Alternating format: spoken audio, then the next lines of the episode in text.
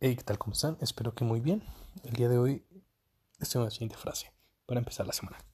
Quiero compartir con ustedes el secreto que me ha llevado a alcanzar todas mis metas. Mi fuerza residente únicamente en tenacidad. ¿Qué opinan ustedes de esta frase? Me dijo Luis Pasteur.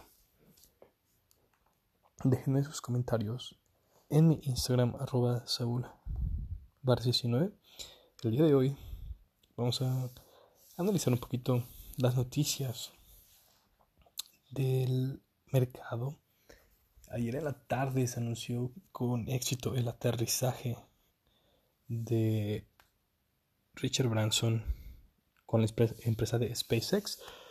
Pero hoy en la mañana SpaceX, perdón, Virgin Galactic Holdings SPCE anunció un spread de 500 15 millones de acciones.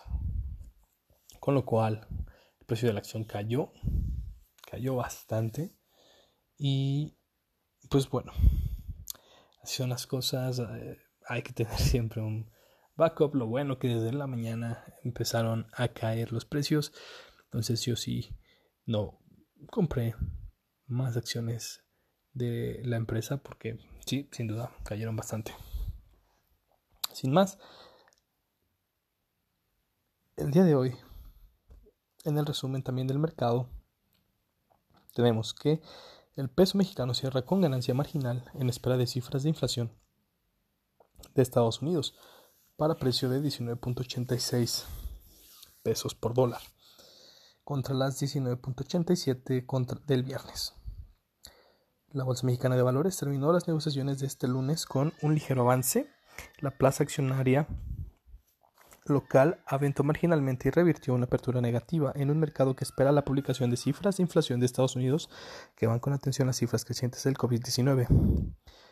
Así también Musk dice que en junio el juicio de Tesla morirá si él no fuera el jefe.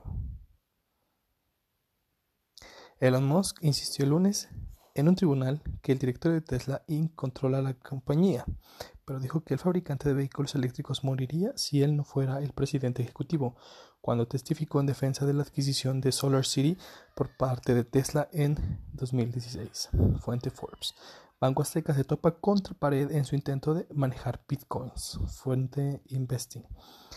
La ANTAD, Asociación Nacional de Tiendas de Autoservicio Departamentales, reportó que las ventas a tiendas iguales tuvieron una variación positiva de 21.1% anual durante junio, derivado de una baja base de comparación por los cierres en el mismo mes del año pasado.